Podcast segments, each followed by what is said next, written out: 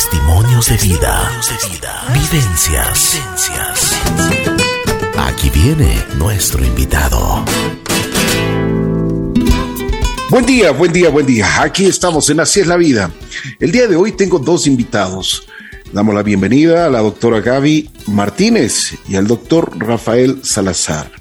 Ellos trabajan en el área de COVID del Hospital Pablo Arturo Suárez. Vamos a conversar con ellos un poquito sobre, bueno, el, tema que nos, nos, nos, siempre nos eh, seduce en los últimos tiempos, en los últimos dos años, es el famoso COVID, la pandemia. Así que vamos a primero darle la bienvenida. Doctora, bienvenida, ¿cómo está? Qué gusto saludarle. Muy buenos días, eh, ¿cómo están? Yo soy Gabriela Martínez, actualmente estoy trabajando de médico residente en el Hospital Pablo Arturo Suárez y muchas gracias por su invitación. Encantado.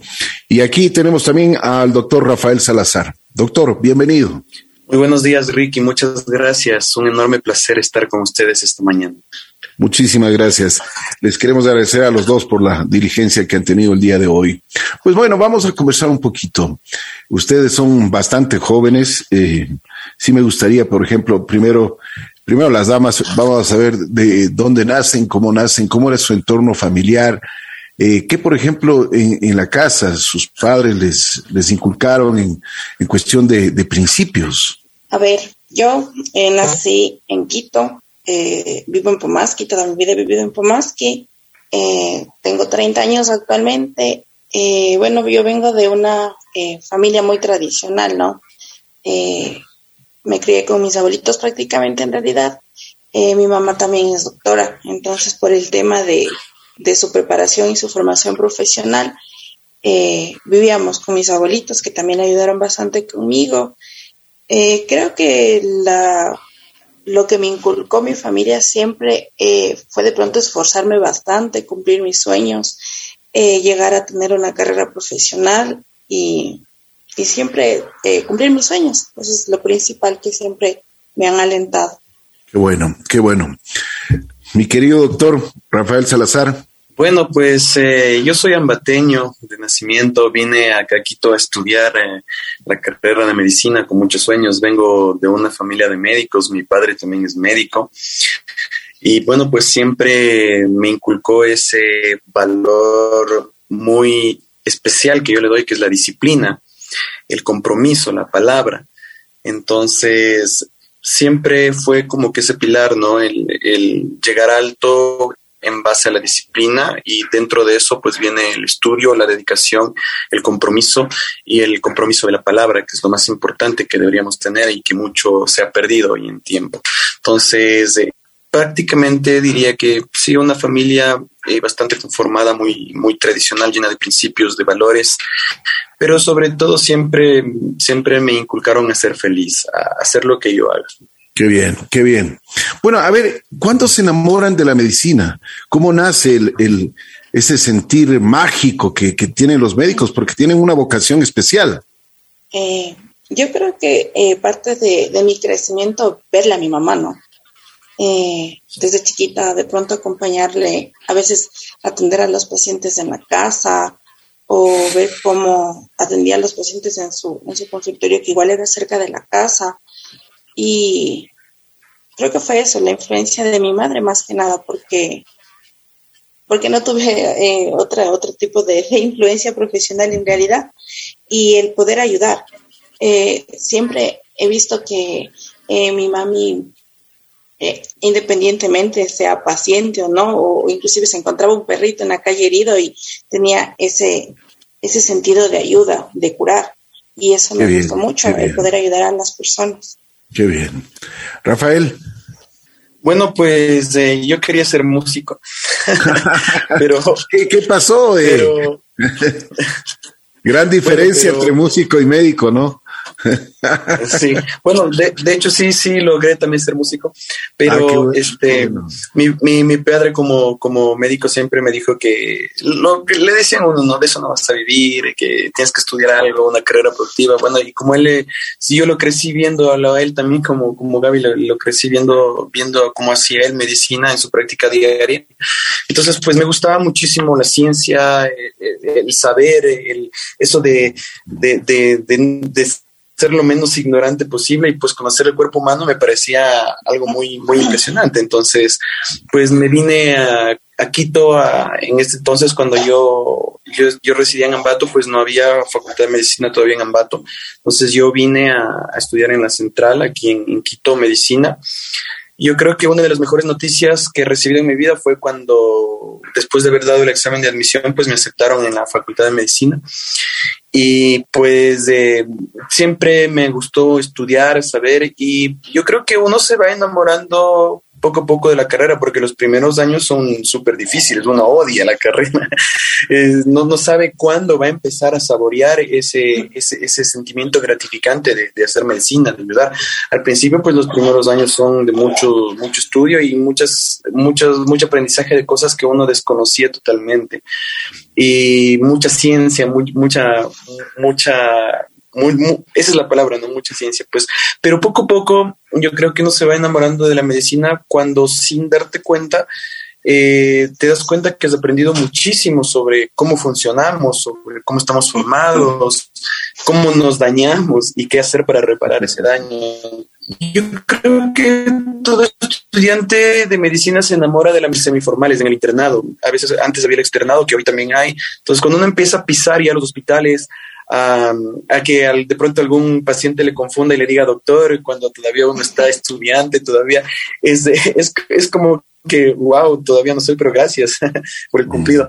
Y, y, pues uno salir de los guardias y ver cuánta gente se ayuda, cuánta gente necesitada eh, acude, eh, entonces ahí uno se va enamorando de la medicina y uno cada vez llega a la casa a, a, estudiar lo que no comprendió, lo que no sabía o lo que le llamó muchísimo la atención. Yo pienso que mm, no hay sentimiento más gratificante que ver un, ver un, ver un paciente curado o, salvar una vida que, que, se podía salvar e incluso dar una muerte digna a un paciente que, que, que llegó pidiendo clemencia, ¿no? Entonces, yo pienso que es un constante enamoramiento de esta carrera todos los días, todos los días uno se ve enamorando de bien. Bueno, a ver, cuéntame un poquito dónde les tomó la pandemia y qué sabían de esta pandemia, qué les dijeron, porque ustedes están como, como se dice vulgarmente, donde las papas queman, donde, imagínense, eh, eh, yo creo que nadie estuvo preparado porque eh, yo he tenido la oportunidad de entrevistar a muchos, muchos profesionales de la medicina y dicen que es, es falso la persona o el doctor que diga que, que sabe sobre esto del COVID. Si ahora no sabemos, ya me imagino cómo estarían los primeros días. ¿Qué es lo que, qué es lo que ustedes pasaron y cómo pasaron? Bueno, a mí la pandemia me cogió en, en otro servicio, en realidad. Yo soy residente en el hospital alrededor del 2000, desde el 2019 prácticamente y estaba en el servicio de pediatría, no estaba en servicio actualmente de, de adultos, se podría decir. Y al principio, de forma personal, se veía un poco lejano, creo yo, que, que desde otro país llegue tan rápido y, y, yo personalmente no me imaginé que se iba a convertir en lo que ahora es. Eh, debido a la gran afectación que tuvo nuestro país ya alrededor de los meses de marzo, abril, eh, fue necesario armar un plan eh, y que todas las manos posibles bajen a atender a, a la gente que se estaba enfermando. Entonces, a partir de marzo eh, del 2020, eh, bajé, eh, me cambiaron de servicio para, para ayudar, para ayudar a, atender a tanta gente y, y en todo ese proceso, o sea, fue un cambio muy, muy drástico, ¿no? Venir atendiendo de pronto a pacientes pequeños, a pacientes pediátricos, lanzarse a un mundo desconocido, por el miedo más que nada, ¿no? Los conocimientos que se tenían en ese entonces eran muy, muy cortos. Eh, y como seres humanos sentir miedo de, enfrentar, de enfrentarse a algo nuevo, eh, a algo que recién se está en proceso de ver eh, cómo, cómo tratar, cómo ayudar. Y, pero siempre con ganas de, aprender y de ayudar. Eh, por ejemplo, eh, Rafael, ¿dónde te tomó a ti la pandemia y qué conocimientos, qué sabían o qué les decían sus, o sea, personas que ya tienen un poquito más de experiencia en esto, ¿no? Bueno, eh, yo soy médico emergenciólogo, entonces eh, siempre nuestra formación de la especialidad eh, nos, nos, nos, forma, valga la redundancia, para un desastre, porque somos emergenciólogos y desastrólogos, ¿no? Y tenemos una formación que nosotros eh, hacemos muchas simulaciones y uno a veces cree que eso nunca va a pasar, ¿no? Cuando nosotros ya veíamos lo que pasaba en Wuhan, pues yo simple por simple curiosidad empecé a leer los reportes que empezaban a salir desde eh, los expertos de allá lo que pasaba. Y como dice Gaby, lo veíamos muy lejano. Yo no pensé personalmente que esto podría llegar a Ecuador. Sin embargo, cuando yo ya estuve leyendo artículos que era el, SARS-CoV-2, que, que, presentaban los pacientes, porque me daba mucha intriga de qué es lo que estaba pasando en el mundo. Eh, sin embargo, pues cuando yo recuerdo, claro, en un turno, pues llegó un paciente eh, que desaturaba mucho, estaba con neumonía, hicimos una tomografía y los pulmones estaban totalmente desastrosos. Y ahí fue cuando yo dije, a ver, algo está pasando. Y mm, conversé con el paciente y me había ocultado él que había venido de España hace 15 días y España ya se estaba empezando a azotar con la, pandemia. Entonces, el momento que me dijo que venía de España fue un baldazo de agua fría para mí y yo dije, uy, me voy a morir. Entonces, ni siquiera tenía, no, no, le atendí con mascarilla y yo estuve conversando con él todo el tiempo, cerca, todo. Eh, bueno, lo ni él tampoco, ni él tampoco, ni él tampoco con mascarilla. No, no, nada. nada. Eh, como, como, dicen vulgarmente, nos cogió con los calzones de abajo. y pues bueno, el siguiente día después de esto empezaron ya las alarmas que empezaron el paciente cero y cosas así. Entonces, Em, empezó una transformación totalmente del servicio para dejar de ser emergencia a pasar a ser unidad crítica COVID. Y era algo que que no, no, no, no pensábamos que iba a pasar. Era muy sui generis. Prácticamente nos sentíamos como estar en un campo de batalla. Eso era lo, lo, que estábamos. Estábamos en, en, la trinchera y batallando un, un, un, contrincante invisible que no lo podíamos ver. Y, y qué sabíamos, pues no sabíamos nada. Yo me acuerdo el primer artículo que leí de la revista New England. Decía, y me acuerdo muy claro el título, decía, Navegando sobre lo desconocido. Entonces yo siempre que empiezo una charla para hablar de, COVID, siempre digo, vamos a navegar sobre lo desconocido. Y yo pienso que eh, tras dos años de pandemia, pues ya sabemos un poquito, ¿no? Eh, eh, ya sabemos un poquito, yo creo que sabemos una cucharada de, de, de, agua comparado con todo el mar que significa este COVID, que probablemente nos seguirá revelando muchísimas cosas durante todo este tiempo, pero hemos aprendido eh, algo muy, muy, muy valioso. Hemos aprendido muchísimo de todos los expertos de la ciencia. Hemos hecho también ciencia en el hospital y hemos aprendido a salvarles la vida. Hemos aprendido a manejar la enfermedad y a no dejarnos llevar por el pánico, por el desconocimiento, por ignorancia que hace mucho daño. Y hemos aprendido a, a tratar conciencia, no de una manera empírica, sino siempre y con papers, con artículos, con lo nuevo que innova, con lo que va saliendo. Eh, ha sido un camino bastante difícil, bastante difícil, bastante complicado, lleno de muchas trabas, lleno de muchas incertidumbres, de muchas, eh, de muchas eh, dudas, pero pues de, de, eso se trata, ¿no? Yo siempre pienso que, que hay que rodearse de gente que tiene muchas dudas, y que y alejarnos de las personas que tienen muchas certezas porque eso hace mucho daño. Así es, así es.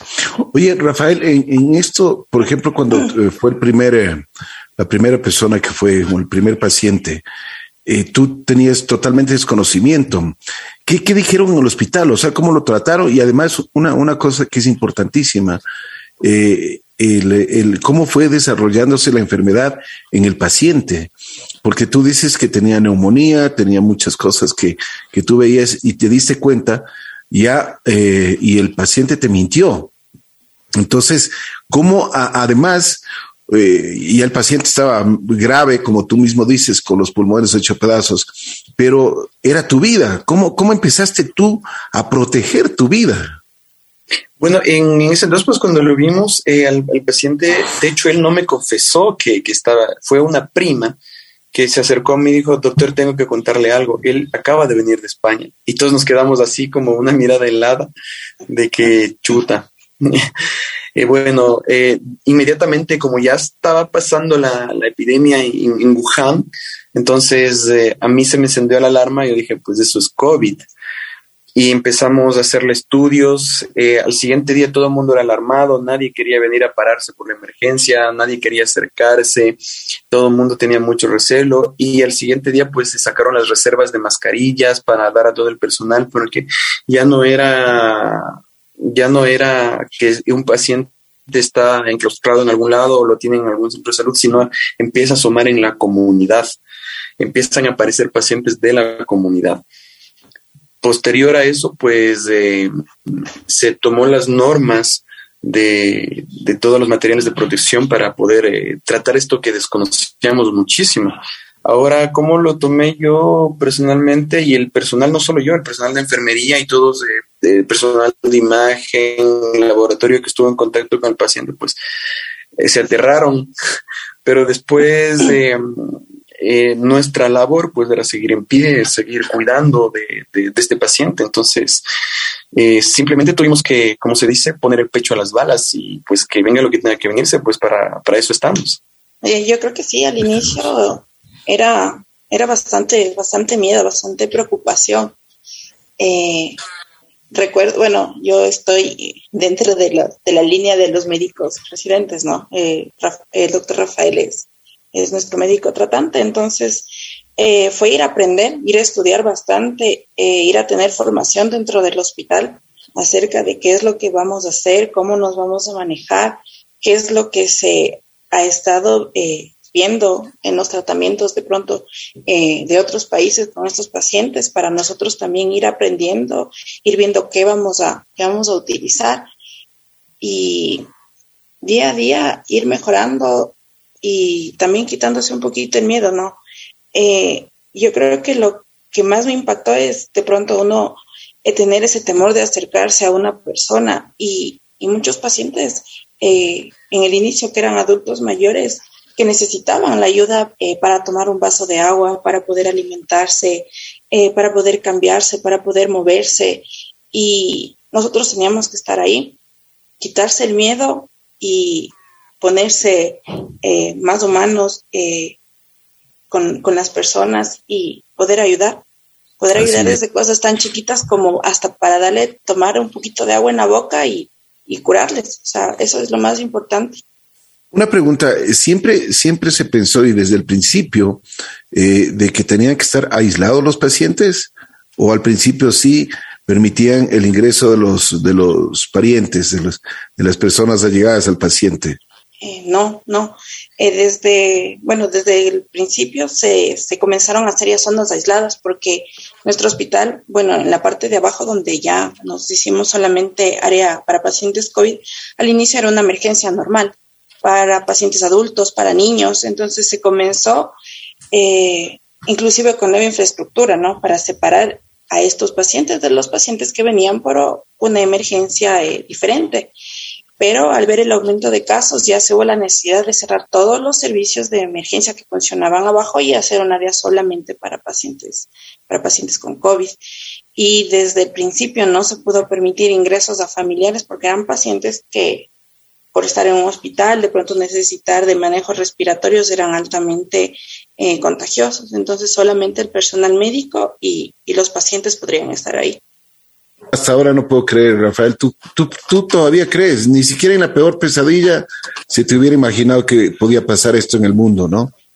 Sí, la verdad, em, pienso que tenemos eh, un poco de suerte, se podría decir, por haber vivido este tipo de, experiencia que aún lo seguimos viviendo, dependiendo desde el punto de vista que lo veamos, ¿no? Algunos podrán decir vivimos una desgracia, pero yo pienso que es algo que ha pasado, ha venido pasando en el mundo cada cierto tiempo, no es la primera pandemia que azota en el mundo entero, eh, prácticamente viene a ser la tercera. Entonces, pienso que nos formamos para eso, para ayudar, para para brindar ese apoyo a la gente que necesita. Como dice, como dice Gaby, pues eh, de la emergencia que teníamos normal, funcionaban toda la emergencia ginecológica, pediátrica para adultos, se tuvo que transformar automáticamente en cuestión de siete días en una unidad crítica COVID y evacuar todo el hospital de todos los pacientes que se tenían en los otros, en los otros pisos de hospitalización por el riesgo que se tenía, ¿no? Y dejar solo, se declaró el Hospital Pablo Arturo Soles como hospital centinela para COVID. Eso hizo que mm, se tenga que aislar a todos los pacientes, eh, eh, impedir el paso de los familiares, porque en ese entonces no sabíamos bien cuáles son las vías de contagio. Entonces eh, teníamos mucha incertidumbre, mucho desconocimiento y pues se tenía que tomar las precauciones eh, al máximo nivel, al máximo nivel, eh, desde el aislamiento desde el, desde, el no visitas de familiares y nosotros pues protegernos muchísimo de, de, los pacientes que estábamos tratando. Eso nos hacía muy, muy, muy dificultosa la tarea de poder tratarlos porque eh, es muy difícil estar cubierto por una serie de materiales de protección y tratar de, de brindar ayuda al paciente y más aún hacer eh, procesos invasivos que a la final pues eh, la curva de entrenamiento lo logramos hacer y, y hoy lo hacemos pues de manera muy disciplinaria y rutinaria. Les daban al principio a los a los pacientes que llegaban con COVID? ¿Cuál era lo más elemental? O sea, ya ustedes iban estudiando, iban leyendo, iban, eh, bueno, tomando experiencias también de, de, otros países del mundo, ¿no? No sé si que eh, Gaby o, Rafael. Al principio eh, dábamos los tratamientos que, que, nos, que nos daban las guías internacionales eh, los, los, primeros de los primeros en saber esto fueron pues eh, en Wuhan, luego los españoles, luego italianos, quienes contribuyeron muchísimo a la, a la ciencia porque ellos vivieron una pandemia terrible al, al inicio, así es, así eh, Italia sobre todo, entonces prácticamente el primer soporte que se les daba es oxígeno, ¿no? Pero después empezaron a asomar muchísimos eh, otros trastornos de tipo hemodinámicos, de distintos órganos a afectarse y prácticamente tuvimos que sacar, eh, desempolvar eh, los conocimientos de toda la medicina porque son pacientes que nos llegaban súper críticos, no solo no solo afectados la parte pulmonar, sino todo, los riñones, corazón, hígado, páncreas. Entonces, teníamos que dar un soporte general hacia todo. Un tratamiento específico para el COVID, pues hasta ahora no, no hay. Lo que se es. trata es de frenar la, la, la, el proceso inflamatorio, bajar un poco la carga viral y tratar de dar el soporte necesario que necesita el paciente, que es lo que hemos venido perfeccionando durante todo este tiempo, que al principio no lo sabíamos, al principio incluso hubieron terapias que después con el tiempo eh, decían, no, mire, eso está mal, y teníamos que nosotros también revertir ese, ese tipo de tratamientos. Y es muy penoso, ¿no? Porque yo veo hasta ahora recetas de médicos que siguen utilizando eso, es decir, no aprendieron nada, no estudiaron nada. Mientras tanto, pues nosotros que estamos enfrentándonos todo el tiempo ahí, sabemos qué dar, qué no dar, por qué dar y por qué no dar. Así es, es, es, es nuestra labor. Así es. Yo tengo un amigo que lastimosamente murió eh, que se podría decir tenía unos eh, 60 años y murió porque eh, le dieron una medicina en la cual le produjo un paro respiratorio, que lógicamente, eh, o sea, eran los primeros días que, que, que, que, se tenía este virus y que lastimosamente, o sea, mm, todos los médicos quieren curar, quieren tratarles bien a sus pacientes, pero le dieron una, una, una medicina que realmente le produjo, le, produjo un, paro respiratorio. Estoy de acuerdo contigo, mi querido Rafael, o sea, poco a poco y fueron aprendiendo. Una cosa de lo que yo he leído sobre este virus y, también lo que muchos médicos me han dicho, que es como cuando que entra el virus a tu cuerpo y es como cuando uh, tienes un escáner. El virus te escanea y te ve la parte más débil y por dónde te puede golpear. ¿Es cierto? ¿Es eso? Eh, o sea, el virus inmediatamente que, que, ingresa a nuestro cuerpo comienza a, a multiplicarse, ¿no? Y las afectaciones iban variando, pero dependiendo de la condición de cada, de cada persona, de la condición preestablecida. Eh, un paciente joven, sano, sin ninguna enfermedad sobreañadida, generalmente pues los síntomas van a ser leves. Pero si un paciente de pronto adulto, mayor, con alguna eh, afectación ya de su presión arterial, diabetes, sí puede verse un poco más complicado porque ya no es un paciente 100% sano y es un paciente que tiene eh, una alteración y eso sí es un factor de riesgo para más complicaciones. Así es. Bueno, a ver, después de cómo se fue desarrollando el tema, eh, el confinamiento, los muchos pacientes que habrán llegado a manos de ustedes, por ejemplo, Rafael, sí me gustaría que nos cuentes algunas anécdotas. Esto para que sirva, para que el público eh, conozca y, el, sacrificio que ustedes hacían. Por ejemplo, tengo entendido que médicos, eh, y, en tu caso, eh, no dormías ni siquiera, o sea, te quedabas dormido 20 minutos y seguías con tu trabajo y seguías con el esfuerzo con la dedicación. Hubo dos, tres días que simplemente te, te dormías pocas, pero ni siquiera horas o sea, y te quedabas dormido ahí en, una silla. Es cierto, cuéntanos un poquito, porque eso realmente nos va a servir para tomar en cuenta y considerar muchísimo el trabajo que ustedes han hecho. Ya, eh, pues bueno, eh, se trata de mm, durante la guardia con todo el personal optimizar el trabajo porque tampoco quedarnos sin dormir es, es, es, bueno porque afecta nuestra nuestra, nuestro raciocinio, nuestra forma de pensar, el cerebro también se cansa. Entonces tratamos de, de turnarnos en intervalos para que, eh, dependiendo de cómo vaya la guardia, pues al menos que descanse una hora, dos horas, máximo tres horas, alternada, de alternada forma entre todo el personal de guardia, para que quien se queda despierto, pues luego pueda descansar un poco y volver nuevamente a, a, rendir esto. Obviamente tuvimos guardias en las cuales no podíamos dormir, ni siquiera sentarnos, porque el paciente del frente se descompensaba, luego ya llegaba otro, luego teníamos otro más grave y teníamos que ir a, controlar al otro y cosas así. Era una situación muy, muy extenuante al principio, sobre todo. Em, eh, era muy difícil ventilar a los pacientes por, eh, por, el daño pulmonar que tenían y después aparecía un daño renal, después aparecía un daño cardíaco y éramos como pichuta y esto, ¿qué, qué pasa? Y vamos a seguir leyendo. Incluso después de salir de la guardia, no, no podíamos estar tranquilos en casa, porque no podíamos venirnos a cruzar de brazos y decir, ah, bueno, no sé qué pasó, pero el siguiente turno veré. No, no. O sea, veníamos a, a estudiar nuevamente, a seguir eh, avasallándonos de literatura que llegaba de todo el mundo para saber qué es lo que está pasando, para comprender más a los pacientes. Y, por ejemplo, en mi casa personal leía muchísimo y, estaba ya contando el día que me toca de guardia porque quería ver si es que la, bibliografía que había leído es, es, verdad y llegaba y empezaba a aplicarlo y empezaban a salir los pacientes. Decía, mira, eureka, esto es así.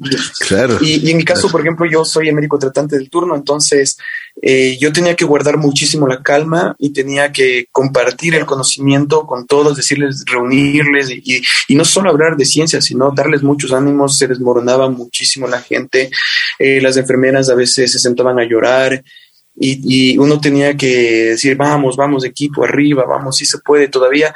Eh, es verdad, es lamentable que está muriendo gente, pero afuera hay todavía hay gente viva que podemos salvar, vamos, arriba, los ánimos. Y eh, a veces eh, con los pacientes nos le íbamos, yo creo que lo, más difícil era eh, decirle a un paciente, mira, te vamos a intubar porque estás muy mal y no vas a poder salir solo con la mascarilla y tenemos que dormirte, tenemos que intubarte. Ver ese rostro del paciente que me veía con los ojos y me decía, tal vez no salga. Mm. Y yo también debía decirle, tal vez no salgas. Entonces eh, yo le decía, mira, no sé si es que en verdad vayas a salir, pero lo que sí te puedo garantizar es que toda la, toda la gente que está aquí trabajando va a dar el mayor esfuerzo para que salgas. Y piensa en algo bonito, piensa en tu familia. Muchas veces le, dábamos un teléfono y que haga la videollamada con, con su familia, con su esposa, con sus hijos, con sus padres, que lastimosamente para algunos pacientes fue la última vez que pudieron conversar con ellos. Y, y después de ese sentimiento de, de ya intubarlos, tenerlos todo así, Y yo creo que era muy duro el momento en el que teníamos que dar, bajar los brazos, decir, no va a salir. Y de pronto eh, rendirnos ante, ante la enfermedad, ante el organismo del paciente y no encarnizarnos con, con el sufrimiento que estaba teniendo el paciente, sino darle un buen morir.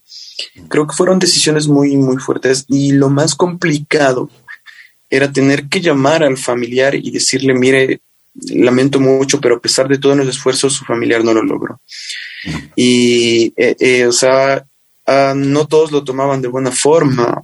Eh, a veces nos, nos hablaban, nos insultaban por el teléfono, otros nos agradecían, otros simplemente lo tomaban con resignación porque sabían lo que estaba pasando en todo el mundo. Eh, vivir con los pacientes ahí, estar sufriendo la angustia que ellos sentían ahí, eh, a nosotros nos desmoronaba también muchísimo y era algo que también teníamos que sobrellevar. Muy lamentable lo que acaba de pasar, pero tenemos que seguir viendo por los que siguen vivos. Y ese sentimiento nos mantenía activos al 100% hasta pues salir del turno y entregar a la guardia siguiente y decirles, eh, ñaño, espero que te vaya súper bien porque esto, es, esto está terrible, esto es una guerra. Wow, ¿no? Terrible. Oye, Gaby, ¿cuál fue el momento más difícil que tú has tenido en, estos últimos tiempos, hablando ya con esto de la pandemia, con, todo lo que ustedes han pasado? Porque realmente, eh, y, ahora sí entiendo más que nunca, eh, vi una vez en Italia una, una ¿qué, digamos? Como una pancarta hecha en sábanas eh, por, por varios vecinos de una de una comunidad y decían, gracias a nuestros héroes, gracias a la gente que realmente son nuestros médicos y quienes nos han ayudado. Gracias por darnos la vida. Y eso me impactó muchísimo porque como, como, como Rafael nos cuenta ahora, pues ha sido una, eh, una cosa, pero eh, muy fuerte, muy, muy, muy demandante eh, esto de trabajar y esto de, estudiar al mismo tiempo la enfermedad es realmente admirable. Pero ¿cuál fue el momento para ti, Gaby? El momento más fuerte, el momento que realmente eh, te tocó pasar y que tuviste que superarlo como ser humano. Eh, bueno, yo creo que ha habido muchos momentos, pero sí, concuerdo mucho con lo que dice el doctor Rafael. Para mí los momentos más difíciles era cuando ya teníamos que tomar la, la decisión de, intubar al paciente y teníamos que comunicarle, comunicarle a su familia y eh, prestarle eh, la ayuda para que se pueda él comunicar, para que pueda hablar, eh, escuchar mientras nosotros le teníamos el teléfono cuando le decían ánimo, tú puedes, tú vas a salir, tú eres fuerte. Y muchas veces también escuchar al paciente como despedirse, ¿no? tienen que seguir, tienen que continuar, eh, oren por mí, eh, tienen que seguir juntos. Y eh, eso yo creo que le toca el corazón, porque a la final es un paciente que está solo, que está solamente con, o sea, con el personal de enfermería, el personal médico, pero es alguien ajeno a, su familia. Entonces, tratar de, de uno también ser fuerte, porque mientras no sé, yo personalmente mientras yo escuchaba eh, cómo los pacientes hablaban con su familia, yo me imaginaba que podía ser mi abuelito, mi tío, eh, algún familiar y era bastante duro. Y, pero eh, ser más fuertes y seguir, porque si nos dejamos de pronto un poco llevar por sentimientos, a veces nos olvidamos lo que tenemos que hacer. Entonces ahí ser fuertes para hacer las cosas bien. Rafael, ¿cómo estamos ahora con esto de las vacunas? Quisiera, es un tema bastante delicado. Yo creo que el, mundo de la medicina tuvo que poner el acelerador, pero a fondo, ¿no? Para, para chequear esto de las, de las famosas vacunas. Pero ah, imagínate, ¿cómo, ¿cómo tú puedes entender que a la un poquito más alto de la, del 50%, creo que es el 56 o 57 que lo, leí esta semana, pues eh, están vacunados en el mundo. El, otro porcentaje no quiere saber nada de las vacunas. Bueno, yo pienso que a raíz de la historia siempre el ser humano eh, le gusta creer en, en lo desconocido, en lo milagroso, en lo, en lo eh, ritual, se podría decir. Creer en cucos. Exacto. Y, no, y, y, claro, no, no, no creen en, en los avances médicos, pero la cosa es que los artículos sobre las vacunas están de libre acceso en el Internet. Cualquiera puede entrar, abrir y leer. Yo veía con mucha vergüenza ajena un programa una vez en noticias que un médico guayaquileño le exigía a la alcaldesa que le explique qué tiene la vacuna. Entonces a mí me, a mí me surgía la incógnita. Digo, ¿cómo un médico exige a un político que le explique que tiene una vacuna? Es una cosa irreverente, se podría decir vergonzosa hasta cierto punto y habla muchísimo de, de, de lo que está pasando en, en, el país, ¿no? Entonces, eh, la, eh, vivimos una pandemia en la cual nos... Oye, como, perdón, perdón, Rafa, que, que te corte, pero eh, ahí sí hay que decir, como decían en mi tierra, la ignorancia es atrevida, ¿no? Eh, sí, sí, en extremo, en extremo. ¿Qué dices, ¿Qué dices, Gaby? ¿Tú también o no? ¿Compartes eso o no? ¿Ah? Sí, al menos yo creo que después de, de, que la gente vio todo lo que pasó, y no solo aquí en el Ecuador, sino en otros países como Italia, Estados Unidos en algún momento, eh, no eh, acceder a esa oportunidad eh, de vacunarse, porque hay lugares del mundo donde no se vacunan no porque no quieren, sino porque lastimosamente todavía no pueden. Y nosotros podemos hacerlo. Y ver que es una enfermedad que se ha llevado tantas vidas y aún así eh, creer en cosas de pronto hasta surrealistas, ¿no? No, no entiendo. Sí, o sea, yo, yo pienso, ¿no? Hay, hay, muchas, muchas creencias en base a esto de la vacuna y algunos dicen, es que te van a poner un chip, pero yo digo... Ni que fuera para, celular. Exacto. ¿Para qué, ¿Para qué nos van a inyectar un chip si tenemos un celular en la mano? o sea, y con acceso a redes sociales ya por ahí nos manejan, entonces no hace falta que nos estén, que nos estén inyectando nada y, y, y crear una tecnología que, que, que, que, ingrese un chip de tan diminuta forma en un líquido y que y, y teorías más conspirativas que, que, digan y que incluso te modifican el ADN, o sea, eso es mucho Spider-Man. entonces, hay Oye, pero ¿por qué, por, ¿por qué crees que se da eso?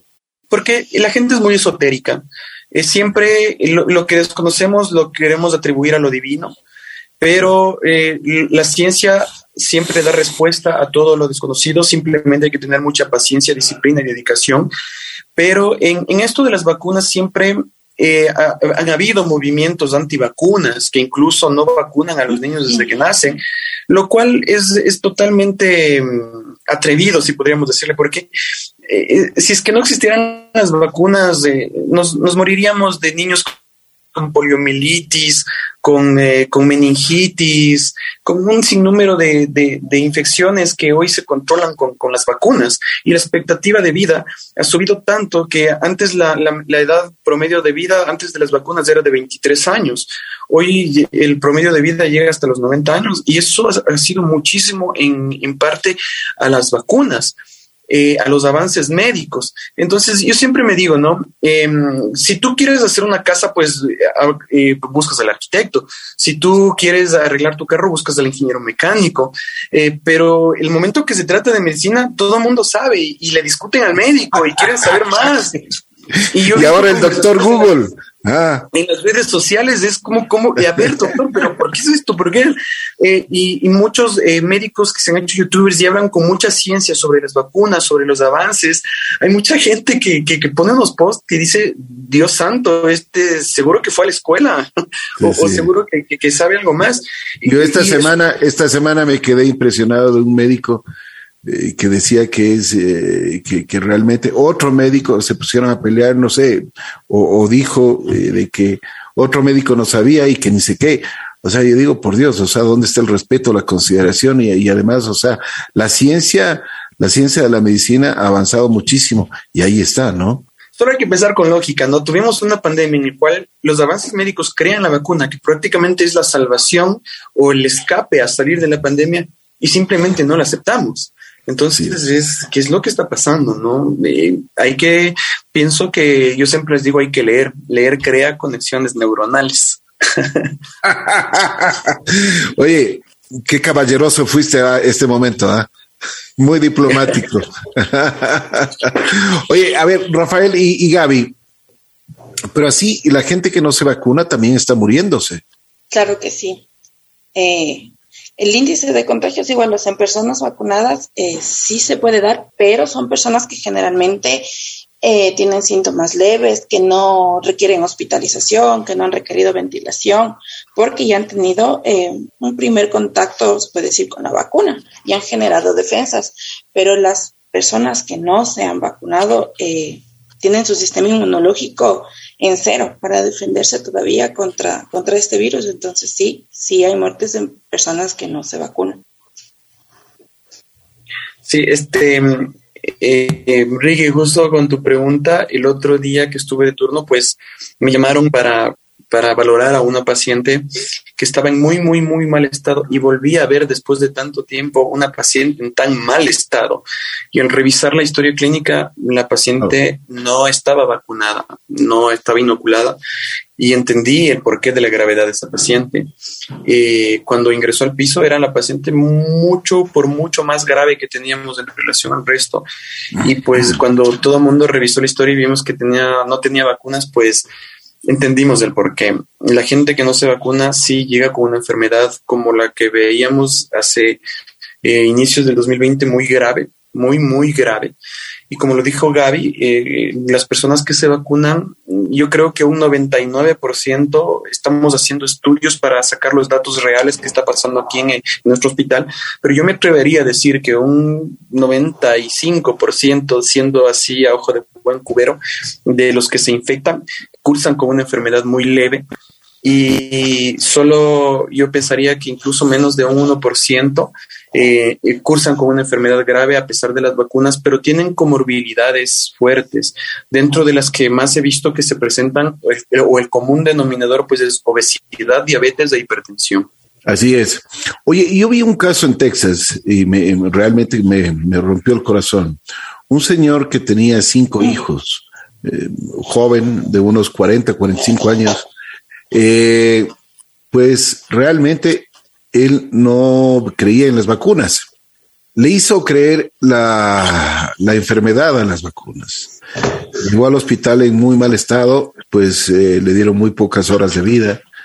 Y él le pidió para grabar un, video en el cual él eh, pedía a toda la población del mundo que se vacunen. Fue locamente demasiado tarde para él. Él murió eh, a, los, a las pocas horas. Pero él decía una cosa, hay que vacunarse, hay que estar bien, hay que, por, por respeto a la familia, a los hijos y, y, a la comunidad, les pido que se vacunen. Después de ese video se vacunaron la, por supuesto, la, la mamá, eh, la, esposa y los cinco hijos que tenían. Lamentable, porque ahora tú ves, por ejemplo, también un caso en, el número uno del tenis, que llega a un país como Australia y que pues simplemente dice, pues yo no creo en las vacunas, no vacuno. ¿No crees que ahí también, ah, aparte de, de, jugarnos la vida, debería existir el respeto, la consideración, y es así como lo vieron las autoridades australianas al sancionarlo y, dijeron, le quitamos la visa, señor. Si no se quiere vacunar, pues podrá ser el número uno de lo que sea, pero aquí las cosas se cumplen.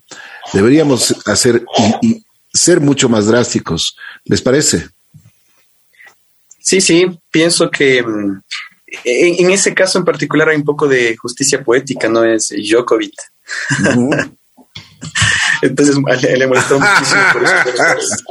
Sí, sí, sí, sí, sí. Tienes razón, Rafa. Djokovic.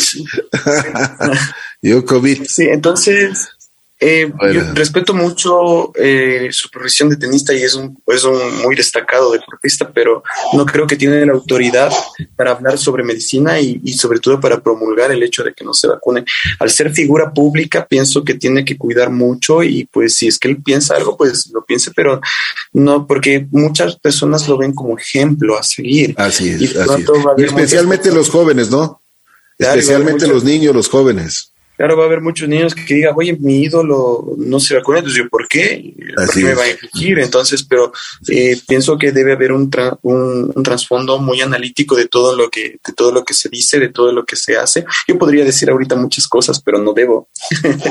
entonces, uno siempre debe cuidar, cuando es figura pública, cuidar lo que se dice. Entonces, promulgar la no vacunación, pienso que es un acto de irresponsabilidad con la sociedad, con el mundo entero. y, y y habrá mucha gente que no se vacuna por eso, pero han asomado muchos retractores que lo han hecho muy bien y, y nuestro deber es vacunarnos.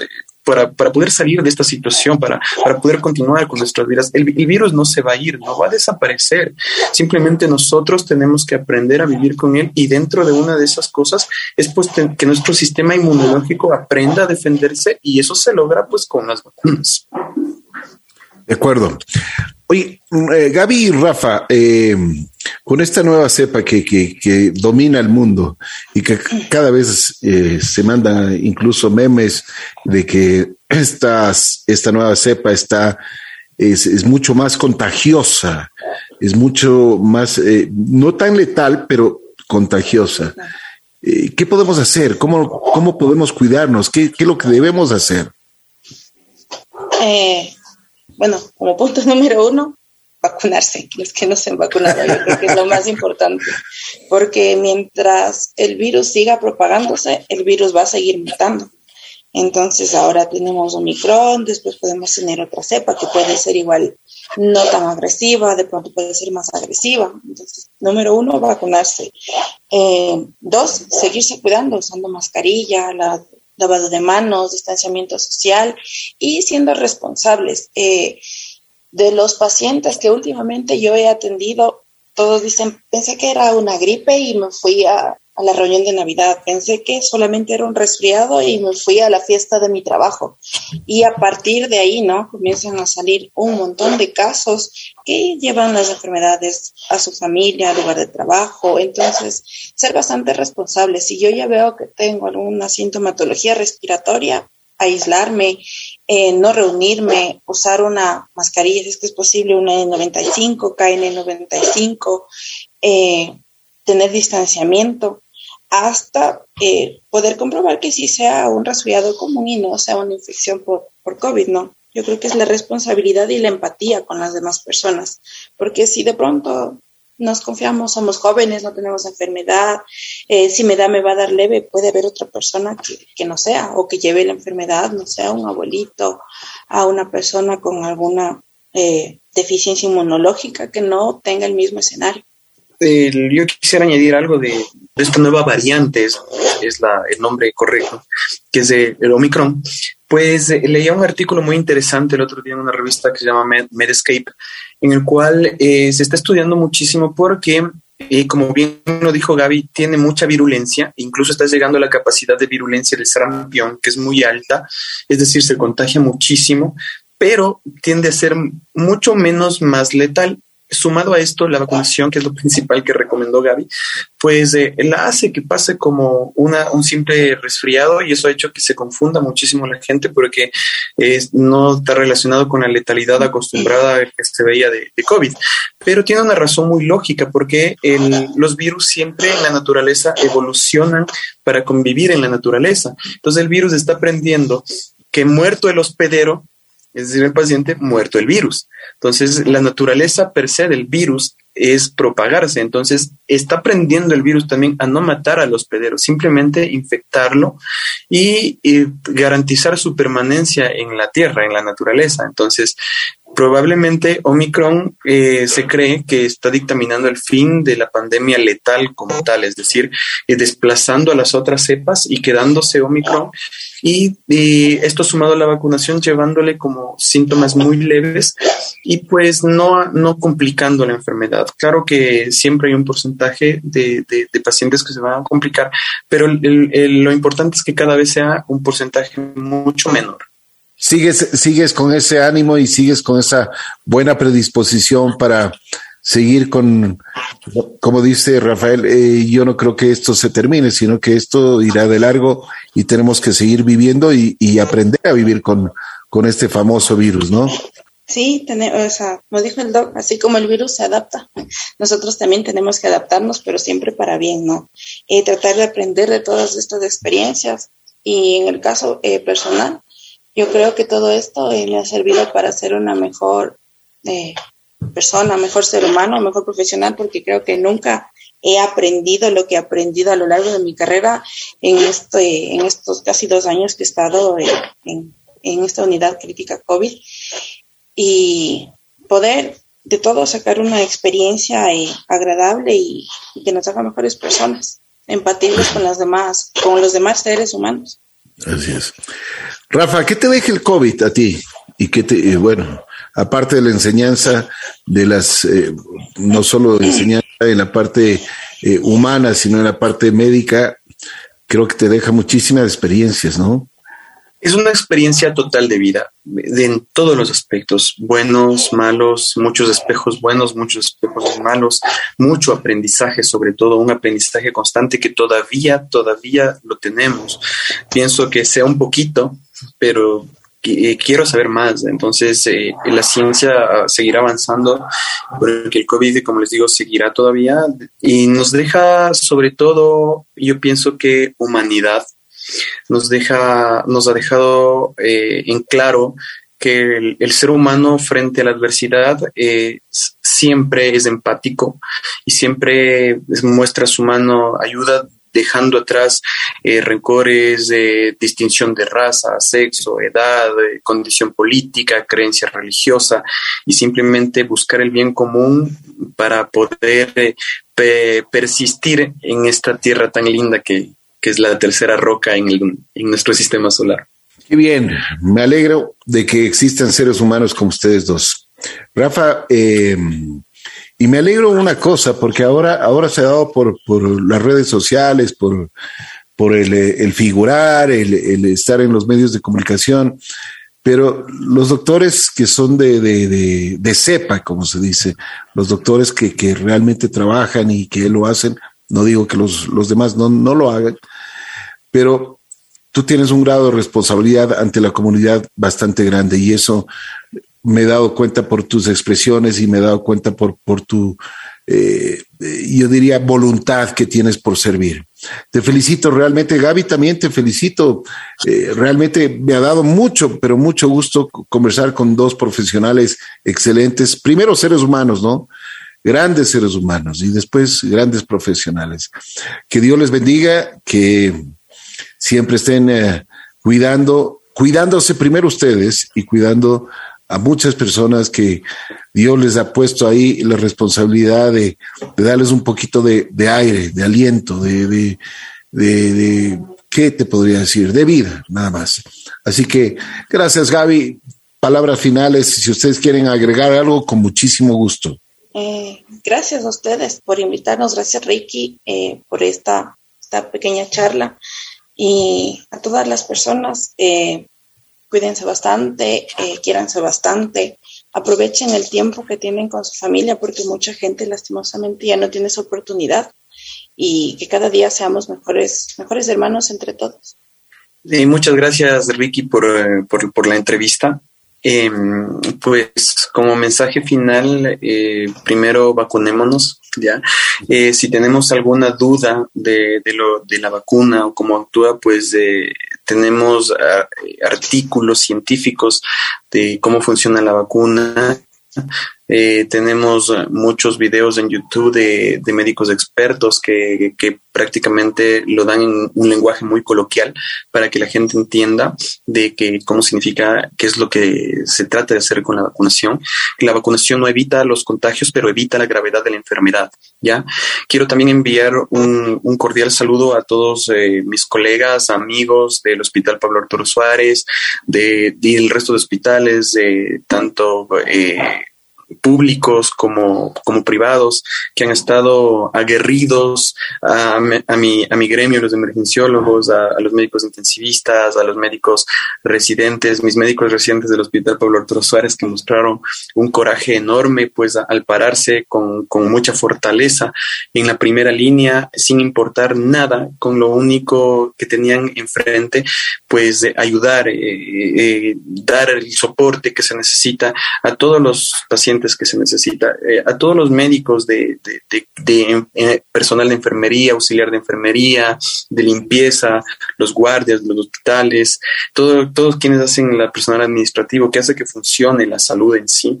Pues un saludo muy cordial, eh, mi, mi, más grato saludo fraterno, un abrazo y pues eh, sigan adelante, sigan muchísimo adelante y espero que siempre tengan más dudas que certezas y eso nos lleve a seguir leyendo, a seguir estudiando y a seguir creciendo, porque solo así la medicina de nuestro país va a crecer y vamos a ser eh, potencia algún día, que es lo que, que queremos lograr hacer. Tienes el amor, ¿no? Una sonrisa también, ¿no? ¿Qué les parece a ustedes, doctores? Claro que sí, un cuerpo feliz, un cuerpo que repele las enfermedades. Así es, así es. Gaby, muchas gracias. Muy gentil. ¿Y a ti, Rafa? Eh, eh, eh, pues sí, yo pienso que el, eh, una sonrisa alivia muchísimo.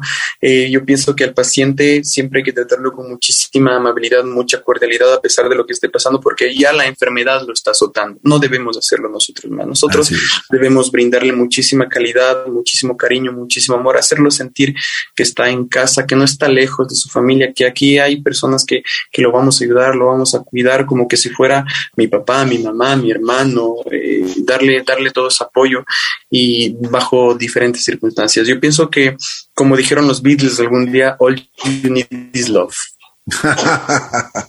Muchas gracias. Gracias. Realmente hemos tenido el gusto de conversar un poquito con, la doctora Gaby eh, Martínez y con el doctor Rafael Salazar. Les agradezco muchísimo. Les admiro mucho. ¿eh? Eh, en la parte humana han demostrado ser, pero uno A. Y en la parte profesional, pues más que uno A. Gracias, les quiero, les quiero agradecer muchísimo por, por lo que ustedes hacen por cada uno de nosotros y ojalá, si es que nos llegue esta enfermedad, algún día eh, estemos en manos de ustedes porque sabemos que nos van a cuidar muy bien. Les mando un abrazo especial, cuídense mucho. ¿eh? Gracias, Ricky, muchas gracias. A ustedes, gracias. Y esperemos que Dios nos bendiga y que sigamos en manos de estos profesionales, jóvenes profesionales, y que realmente tienen una visión diferente de la vida y una visión del ser humano, que eso es lo más importante, una visión que realmente nos está dando una satisfacción en el alma y en el corazón. Gracias, doctores Gaby Martínez y el doctor Rafael Salazar desde el hospital pues uno de los hospitales que más eh, realmente ha tenido que soportar, eh, si se puede decir soportar, pero ha tenido que trabajar muchísimo en esta pandemia. El, Pablo Arturo Suárez.